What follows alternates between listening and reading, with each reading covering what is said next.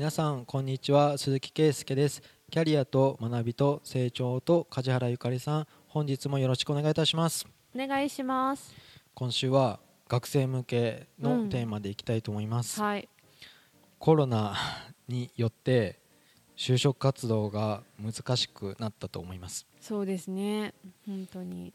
オンライン面接が進むっうん。ていうのは、まあ、第2波第3波っていったところを考えると、うん。それこそ学生に人気がある大手っうん。ていうのは間違いなくやるじゃないですか、うん。そこら辺何かキャリコンの梶原さんからはい。こうした方がいいよみたいなアドバイス？うん。なんか結局言うことは変わらないじゃないですか。あ内容自体はそんな変わらないと思います。けどなんか僕の印象なんですけど、うん。ズズームとかい家じゃないですか、はい。家で企業のビルに入るとか、うん。そういうこの緊張感？そうそうエレベーターの中でのうん時間とかで、むしろ家リラックスしすぎの方で 圧迫面接も効かなくなるんじゃないかっていうぐらい、うん。ちょっと猫背で受けちゃうとかう、ん。そういう懸念と、うん。まあ、ぶっちゃけ採用数が減るってことは、うんうん。ライバルが高学歴とか高スキルな人が、うんあの今までだったらもう例えばもうちょっと上の就職先を考えてた。うん。っていったところがライバルになったりとか、うん。交通費がかからない面接になると地方とか、うん。他の学生が 全然県外の、うん。あのところに来るんじゃないのかなっていう,、うんうんうん競争の激化は避けられませんねってう。いう、ん。そうですね。そこですよね。なんかあのどこの会社もオンラインだけで完結して採用まで至ることはないだろうって言われてる、うん。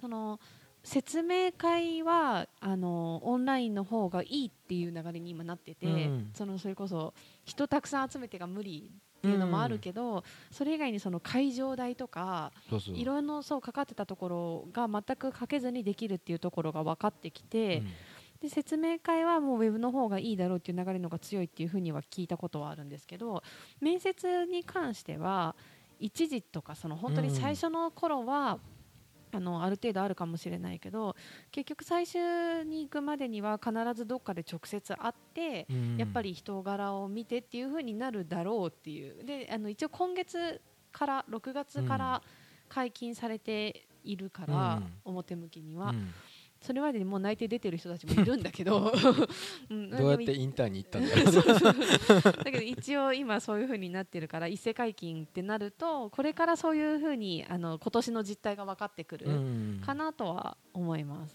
学生より企業の方が絶対会いたいと思うんですよ。うーんそうですね。学生は別にうん。OB 訪問しようがなんか見学とかインターンとか行けるじゃないですか。あでもなんか採も用決定権者の人がうん。やっぱなんか対面で会いたいっていう古い人は一回最終とか来させるじゃないですか。絶う対に。ん、だって見ないと分からないことって多いと思いますよ。うん。うん。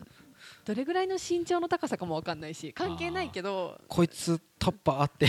実はなんか雰囲意気が外に威圧感あるな違ったねとかそういうのが分かってな何ものスポーツやってたとかそうそう。そういう人ですよね。そういうなんか雑談みたいなこともやっぱりそこを通じて分かる人柄があるから、うん、対面は対面で大事だと思あー営業マンなんとかね、う。う んこいつごついな、うん、人当たりの感じは画面越しで分からない部分も結構あるかなとは思いますね。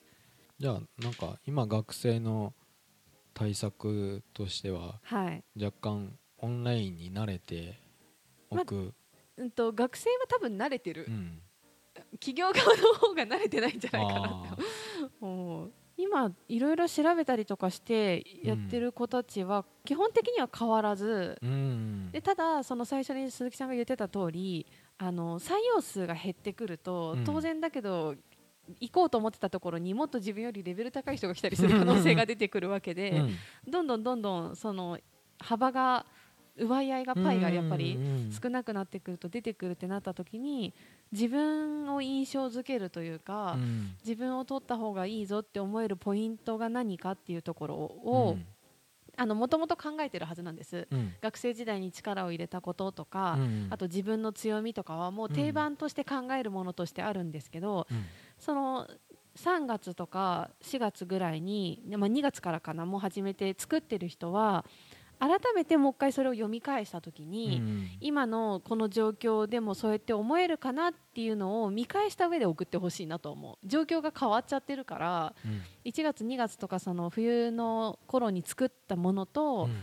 改めて見て企業が自分を取りたいと思うような内容としてきちんと書けているかどうかを見直してみて、うん。いいなと思ってから書類を送る。へえすごいえ？どういうことですか？なんか実践的なアドバイスだあなそうとそういやいやいや。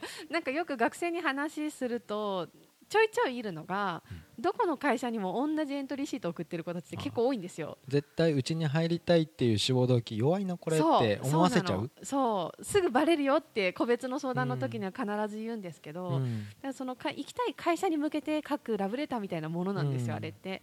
でそれをどこにでも使い回しっていうのは、うん。売り手の時にはうんなんとかなったけど、うん。今企業が選ぶ力が強くなってるこの状況では、うん。どこにでも同じこと書いてるなってバレた時点で、うん。やっぱ魅力ないよとは思うので、うん。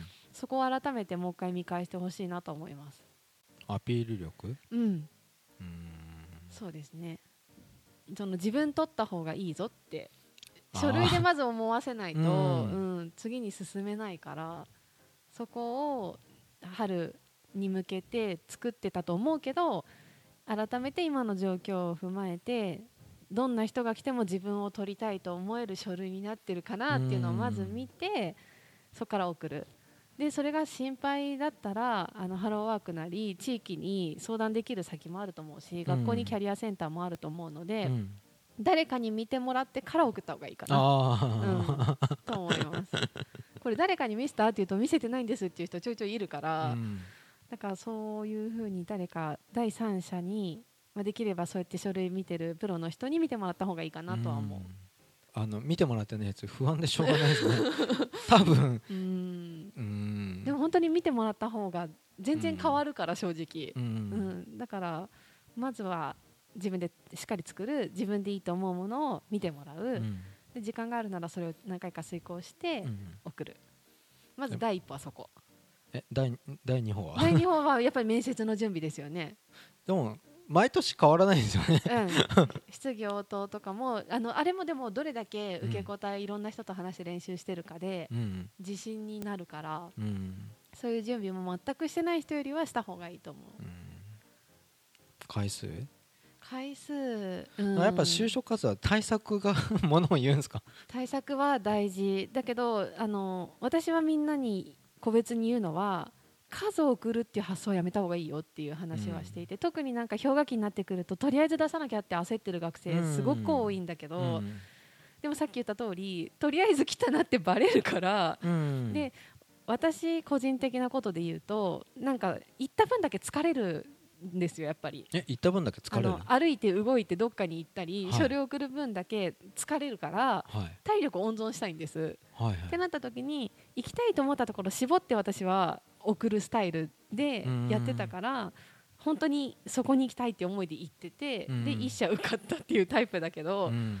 なんかとりあえず数出してやってる子って就活してる気になってるけどうん。疲れて本当に行きたいところにも疲れた状態で行っちゃってたらうん。実力発揮できないって思うからうん。不安かもしれないけど別にそんなここ受かっても行きたくないなって思うところには、私は個人的には出さなくていいと思うよっていう話をよくする。でもどうしても不安であの行ったことによって活動してる安心感が得られて精神的に安定するっていう子だったら行ってもいいと思うっていう話はする。でも大体みんなそうなんですよ疲れるんですよって言うからじゃあやめたらいいじゃんって よく話をする。なんか僕逆だな。なんかだんだん乗ってくるけどな。あそうそう。だからそういうタイプの人はいいの。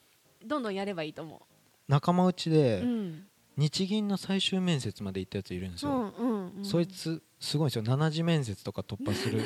すごいね。東海地方からはなんか南山と名古屋大学とはあ。俺の3人が行ったとか。はあはあはあ。だけど3人とも落ちたんですよ。7 7時まで行ったところに結構いろんなところを捨ててるんですけどもう最終ちゃんと受かったのは本当誰が聞いてもいまだ一流企業受かってなのにマクドナルドも受かってたんですうんうんギャグやとかなんで？ギャグ。なんでギャグ？いや日銀でめっちゃプレッシャー浴びてたから、うん。ちょいちちょっと面白そうなとこにも行きたかったとか言って。ね。それちょっと関西人だったんですけど。楽しんでるんそうそうそうそう。そでもそうそうそうう。ん。お前日銀の三次面接はどんなんだった？とかなんかそうやって聞いたりとかしてるとうんもう学生じゃないっていうぐらいの半端ないプレッシャーで。それさ経済学部のなんか、まあ、出席だったから、うんまあ、行くだろうなってちょっと思ってたんですけどでも何にもプレッシャー感じなくて、うんなんかうんあそこ受かったよっていうのがなんか割と僕もギャギャグっていうか楽しんであなんてかそう記念受験的にいろいろやるのはいいと思そう。うああいう業界ってあるんだなとか、うんうん。女の子が多かったとかなんか普通にあ本当に入る会社がうん。年配の人ばっかりだったとか,、うん。なんかそういう空気もなんか面白かったんですよ。あいいいい。あの楽しめる人は本当にどんどんやった方がいいと思う。で ただなんかやってて疲れちゃってる人はみんなに合わせて、うん。私もたくさん受けなきゃって思う必要はないよって思うから、自分のタイプによってですね。回数ね。そっか、うん。回数行った方がなんか視野広がりそうだなってちょっと。あそうそうそういうタイプの人はどんどん行けばいいと思う。ん。う、うん。プラスに取れる方向に動いてほしいから、うん学生が陥るのがよく周りがやってるからで流されてなんかしなきゃって焦るっていうことがよくあるのでそこは焦らず自分がどういう風なスタイルでやっていくのがいいのかを見極めて今の鈴木さんみたいなタイプの人だったら どんどんたくさん受けてあこんなところもあるんだって分かってって楽しい方がいいから絶対。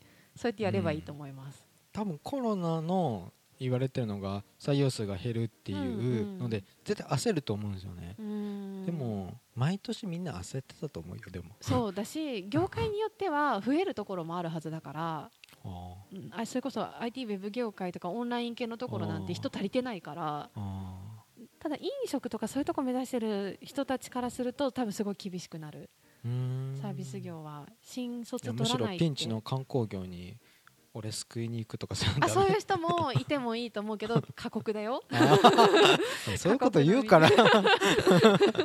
だけどなんか志が学生時代からあって、うん。その道をやろうと思ってた人は準備してるから、うんうん。新卒からでもあの言い方すごい悪くすると使える人だったらうん。活躍できる、うんだけどなんか会社入って教えてもらおうとか、うん。全然わかんないから入ってから学ぼうっていうスタイルで行くと、うん。絶対痛い目見るからう、ん。そこはちょっと見極めた方がいいかな。と思います。うん。結局焦るのは毎年みんなうん。焦ってるし、毎年の子も不安だと思うんですよ、うん、そこは変わらないと思います。だからまあブレずにうん、自分のつきたい仕事を、うん。これは僕取ってもらえるかなって。うん、自信なのかな？なんかブレなければ突破できそうなそんな無責任なこと言っちゃダメだけど。まあうん、そうですね。自分が行きたいと思う業界がある人はその業界が今どうなってるかをきちんと知った上うでん。書類を送って面接してって準備していけばいいし、でも分かんないっていう人結構多いんですやりたいことが。で分かんない人は とりあえず送るっていうスタイルもあいいかもしれないけど、そそれはさっき言ってた通り鈴木さんみたいなタイプの人はどんどんやればいいし、ーでそうじゃなくて疲れるけど周りがやってるからって思う人はちょっと自分と向き合って何がしたいか見た上でやってもいいし、プロに相談してからあの自分の考えを整理していくっていうやり方もできると思うので、うん。あとは大学のキャリアセンターを有効活用して進んでほしいなと思います。梶原さんみたいな人がいる。ぜひご相談ください。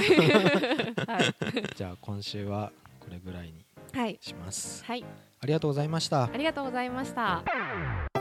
番組では2人へのご意見、ご質問をお待ちしています。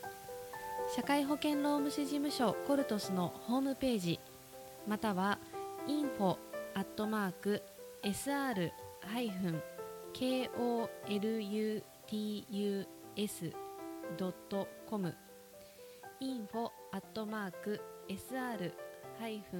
コルトスドットコムへお問い合わせください。お待ちしています。